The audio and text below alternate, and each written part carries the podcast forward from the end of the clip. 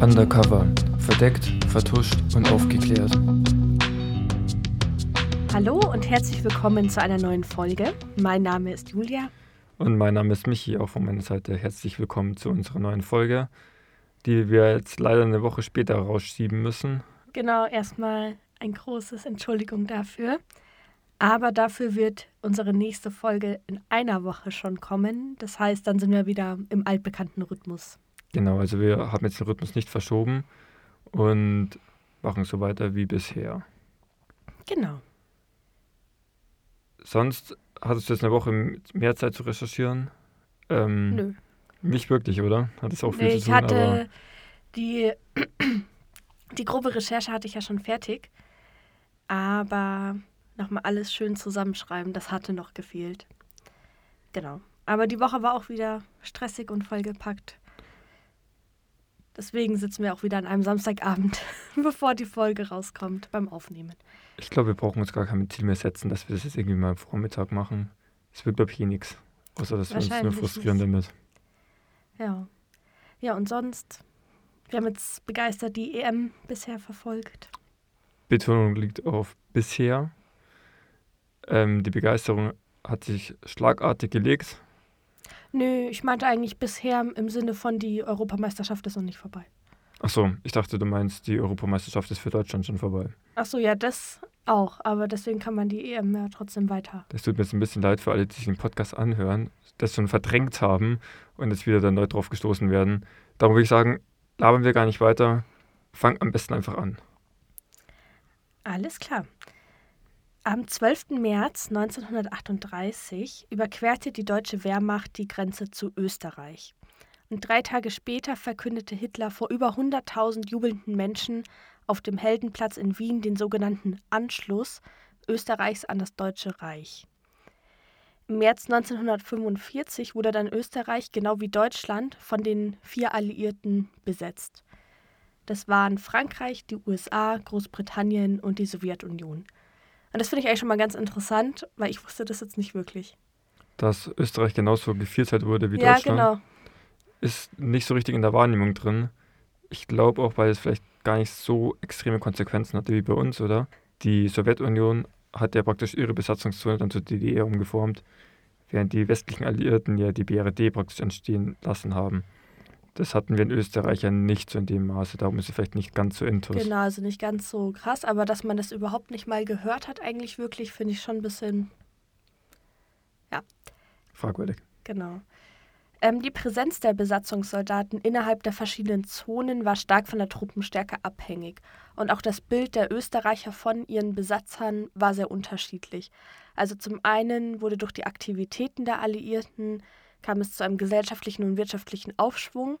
Andererseits gab es Verschleppungen und man hatte auch Angst vor einer möglichen Willkür. Frankreich hatte in etwa, also es ist nicht ganz nach den Bundesländern getrennt worden, aber ungefähr nach den Bundesländergrenzen. Ähm, Frankreich hatte sozusagen Tirol und Vorarlberg, Großbritannien, Osttirol, Kärnten und die Steiermark, USA Salzburg und Oberösterreich und die Sowjetunion das Burgenland und Niederösterreich. Und Wien liegt in Niederösterreich und war zwischen den vier Besatzungsmächten aufgeteilt. Also genauso wie Berlin. Genau, nur nicht, dass es in nur Ost und West, sondern mhm. eben vier Besatzungs, die vier Besatzungsmächte. Also mhm. einige Bezirke hatte Frankreich, die anderen Großbritannien, Sowjetunion und USA. Genau, ja. Nach Ende des Zweiten Weltkrieges und während des Kalten Kriegs galt Wien als Hochburg der Geheimdienste. Und die CIA Austria, also die CIA Österreich, war vor allem im amerikanischen Sektor in Wien stationiert. Und die Agenten der CIA waren als diplomatisches Personal getarnt. Sie hatten mehrere Standorte, einmal in der Stiftskaserne im siebten Bezirk sowie das Allianzversicherungsgebäude in der Währinger Straße im neunten Bezirk. Nach dem überraschenden kommunistischen Putsch in Prag im Februar 1948 wurde den US-Behörden bewusst, dass ihre Aufklärung nach wie vor unzureichend war. Und man beschloss dann, gemeinsam mit den Briten daran etwas zu ändern. Der Chef des SIS, also des britischen Geheimdienstes, Stuart Menzies, auch bekannt unter dem Decknamen C, sandte daraufhin seinen Agenten Peter Lunn nach Wien. Und der Auftrag dieses Agenten war es, Schwachstellen im sowjetischen Kommunikationsnetz zu finden, um entschlüsselbare Nachrichten abfangen zu können. Es war so eher so eine ähm, kommunikative Spionagetätigkeit und keine jetzt so konspirative, oder? Genau. Mhm. Im Jahr 1948 findet die britische Aufklärung dann heraus, dass die sowjetischen Behörden zur Informationsübermittlung nach Moskau auch das alte Telefonnetz der ehemaligen Reichspost verwenden. Die Sowjets kontrollierten einen Landkorridor vom Hauptquartier des sowjetischen Hochkommissars im Hotel Imperial bis zur östlichen Wiener Stadtgrenze. Also das Hotel lag an der Grenze des ersten Bezirks am Stalinplatz und die hatten eben da wie so eine Schneise, wo sie alles kontrolliert haben. Und sie haben eben auch Niederösterreich, also alles um Wien herum, besetzt. Und deswegen waren die sich ziemlich sicher, dass sie das Kupferkabelnetz gefahrenlos zur Kommunikation in den Osten verwenden könnten. Mhm. Okay, macht Sinn, weil ihnen natürlich die Infrastruktur außenrum praktisch gehört hat. Genau, und deswegen war sich die Sowjetunion sicher, okay, die Kommunikations- oder dieses Kupferkabel können wir sicher zur Kommunikation nutzen. Okay, macht auch erstmal Sinn in dieser Logik. Durch Zufall findet dann aber der britische Auslandsgeheimdienst SIS bzw. MI6 heraus, dass die Sowjets eine Telefonschaltstelle in Schwächert benutzen. Und diese Telefonschaltstelle befand sich unweit vom britischen Sektor in Simmering im 11. Bezirk in Wien. Durch das Graben eines nur 21 Meter langen Tunnels wäre es möglich, unter die Schaltstelle zu gelangen und dort die Telefonleitungen anzuzapfen. Und die Briten erstellen einen detaillierten Plan. Zuerst erwarben sie ein Geschäftslokal an einer Hauptstraße. Dort verkauften sie zur Tarnung Kleidung aus englischen Tweedstoffen. Und das Lustige ist, dass diese Ware so beliebt bei den Österreichern war, dass das Geschäft sogar Gewinn gemacht hat, obwohl es ja eigentlich nur zur Tarnung gekauft wurde. Hätten sie vielleicht Spin-off machen sollen. ja. In der Nähe kauften sie zusätzlich ein Privathaus, das dann als Ausgangspunkt des Tunnels dienen sollte und sie gaben der Aktion einen Decknamen, und zwar Operation Lord. 1949 war der Tunnel dann fertig gebaut und die Abhöranlage konnte in Betrieb gehen. Die gewonnenen Informationen wurden dann zusammen mit der CIA Austria ausgewertet und diese gab der ganzen Mission einen anderen Namen, und zwar Operation Silver. Mithilfe des Abhörtunnels gelang es unter anderem, die Aufmarschpläne der Roten Armee zu erhalten.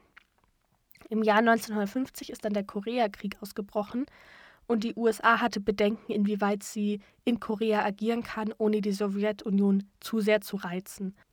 Und mit Informationen aus dem Wiener Abhörtunnel konnten sie dann aber feststellen, dass die Sowjetunion zu diesem Zeitpunkt nicht an einer Ausweitung des Konflikts auf Europa interessiert waren.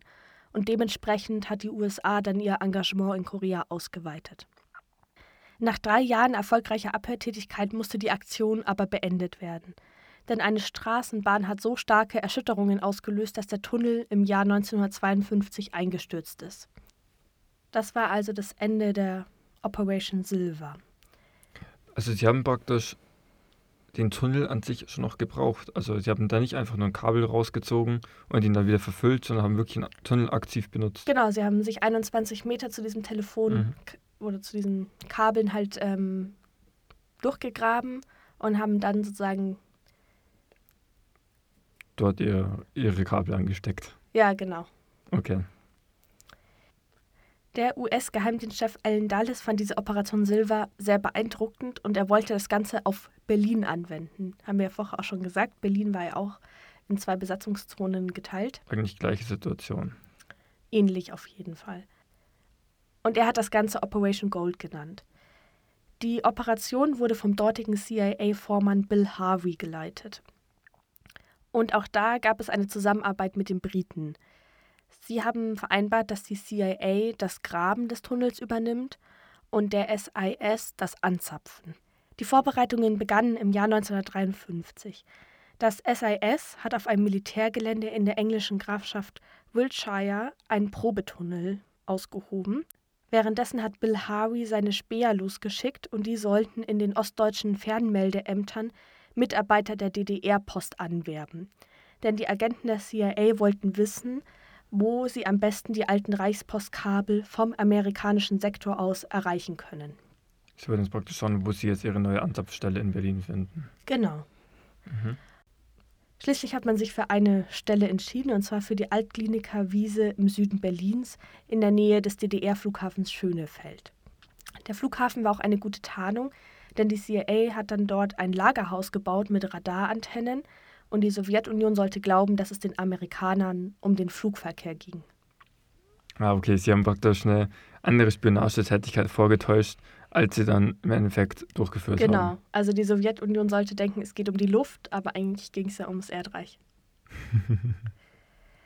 In dem zweistöckigen Gebäude begannen die Soldaten der US-Armee dann einen Tunnel zu graben. Und sie hatten sogar eine extra aufgestellte Waschmaschine, damit die Soldaten ihre Kleidung dort waschen können, damit, wenn sie das Gebäude wieder verlassen, das nicht irgendwie auffällig dreckig ist. Ach, das ist natürlich schlau. Ähm, das habe ich mir schon öfters gedacht. Es gab auch schon mal in Berlin durch diesen einen Bankraub, oder Raub sagen kann, Bankdiebstahl, wo sie durch den Tunnel von der mhm. Tiefgarage mhm. in den Raum einer Bank mit den Schließfächern gebaut haben. Da habe ich mich auch gefragt, wie haben die zum Beispiel, wie haben die zum Beispiel das ganze Erdgut weggeschafft? Mhm. Das sind ja Kubikmeter von, von Erde, Kies, Gestein. Das kannst du ja schlecht irgendwie die ganze Zeit aus, mit dem Pickup irgendwie rausfahren. Genau, das war eben hier auch ein Problem, was sie aber gelöst haben. Also der Aushub, das waren etwa 3100 Tonnen, die haben sie einfach in dieses Lagerhaus gebracht.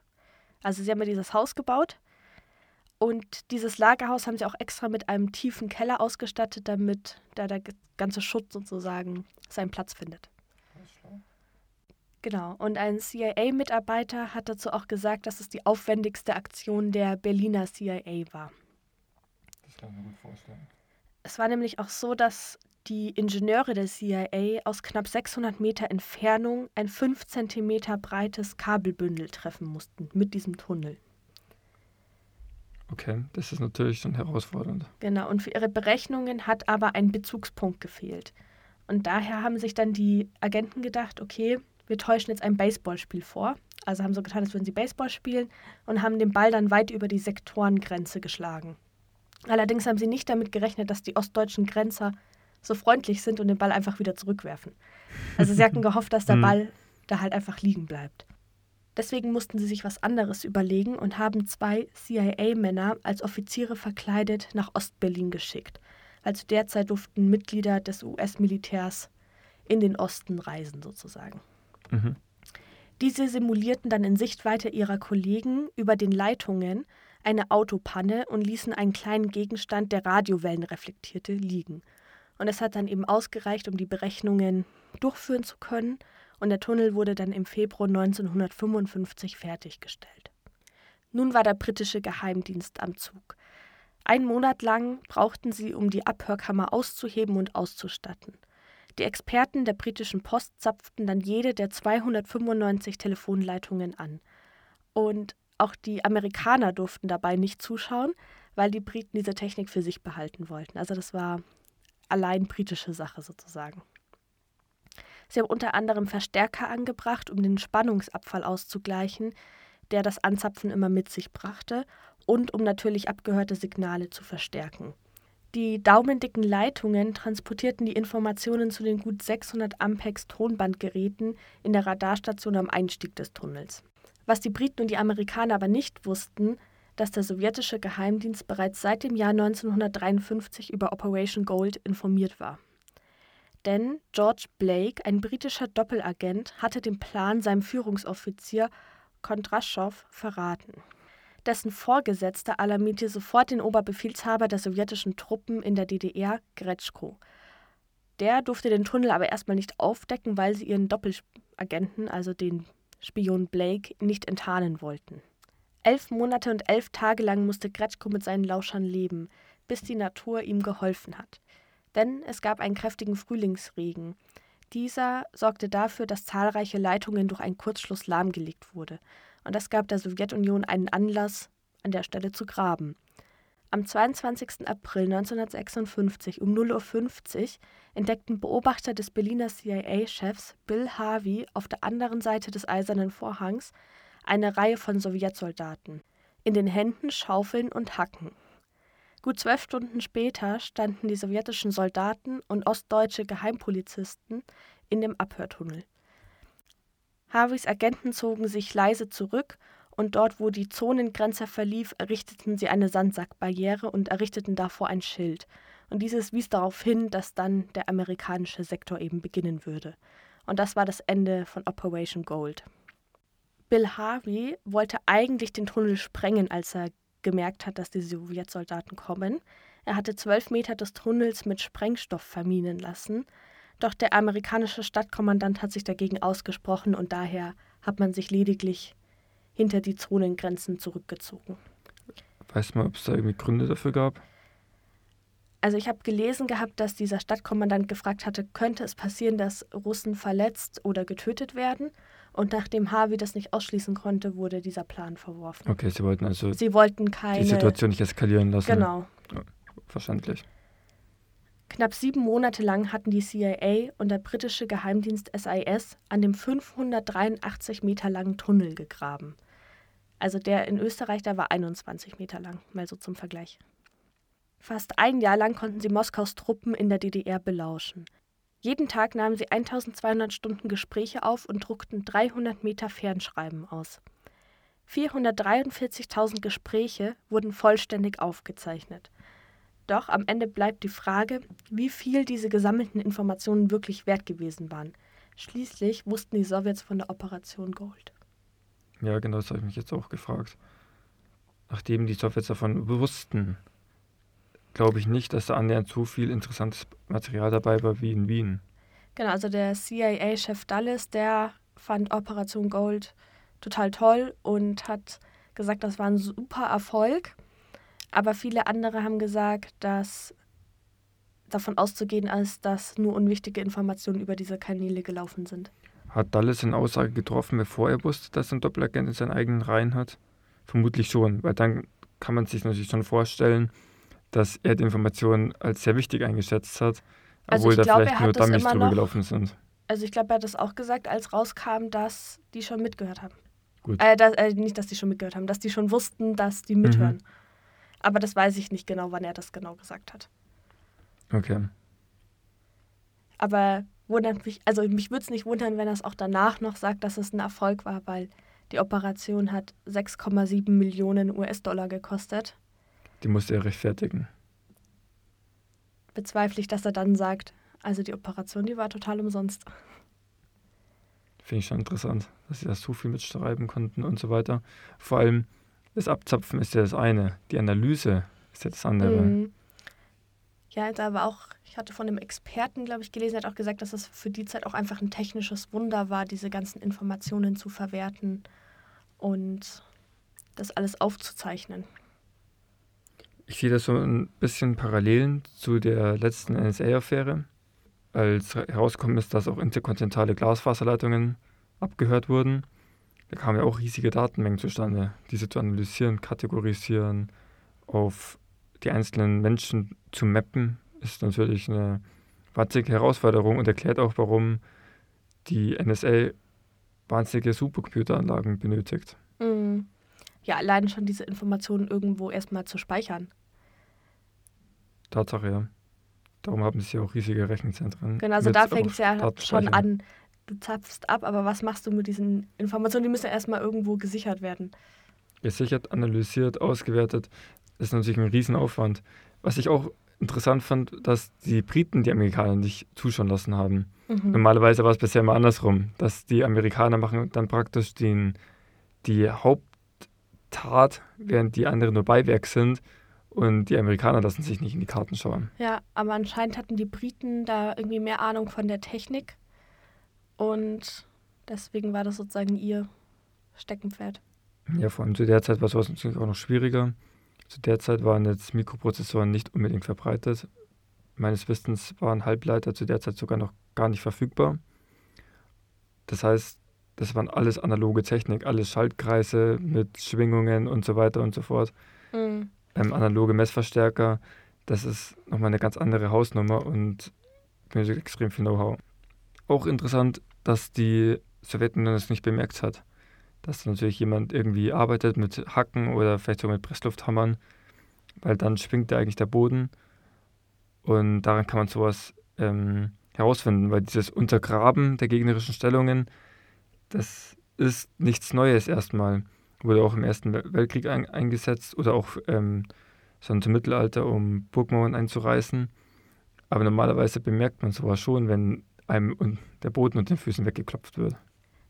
Ja, die Briten haben anscheinend auch, als sie diesen Probetunnel gegraben haben, auch Blinde durch, da durchlaufen lassen, um zu sehen, ob die irgendwas hören oder irgendwelche Schwingungen wahrnehmen. Also anscheinend war das eben ihre Vorsichtsmaßnahme, bevor der richtige Tunnel gebaut wurde. Interessant, ja. Das finde ich wirklich interessant und faszinierend. Aber vermutlich hat all das nichts gebracht. Wien nee, hat wahrscheinlich ausgereicht. Genau, ich glaube, es gab auch Stimmen, die gesagt haben, dass das keinen Sinn macht, das darauf zu übertragen. Sieht man ja eigentlich schon allein daran, dass da in Wien, da war es halt einfach Zufall, dass diese Telefonstelle so nah an dem britischen Sektor war und sie sozusagen nur 21 Meter graben mussten. Und da ist es der Sowjetunion, das ist denen da ja nicht aufgefallen, das ist nicht aufgeflogen. Da hatten sie einfach nur Pech, dass sozusagen der Tunnel eingestürzt ist. Ja. Und sie hatten natürlich auch in Berlin Pech, dass sie einen Doppelagenten haben. Man kann sagen, ja. die Spionageabteilung der einen hat die Spionageabteilung der anderen geschlagen. Ja. Also Julia, vielen Dank für die Vorstellung von diesen beiden Operationen. Gerne, gerne. Wobei ich es witzig finde, dass Silber wertvoller war wie Gold, aber. Ja, so kann es laufen. So kann es laufen. Zumindest war Gold deutlich teurer. Das weiß ich gar nicht. Ich weiß nicht, wie teuer Silber war, aber ich vermute mal, Gold war teurer. Also wenn die beim einen 500 Meter Graben müssen eine Lagerhalle anmieten und dann noch Antennen oben nee, nee, nicht anmieten, bauen. Das war ziemlich sicher teurer. Ja. Vielen Dank.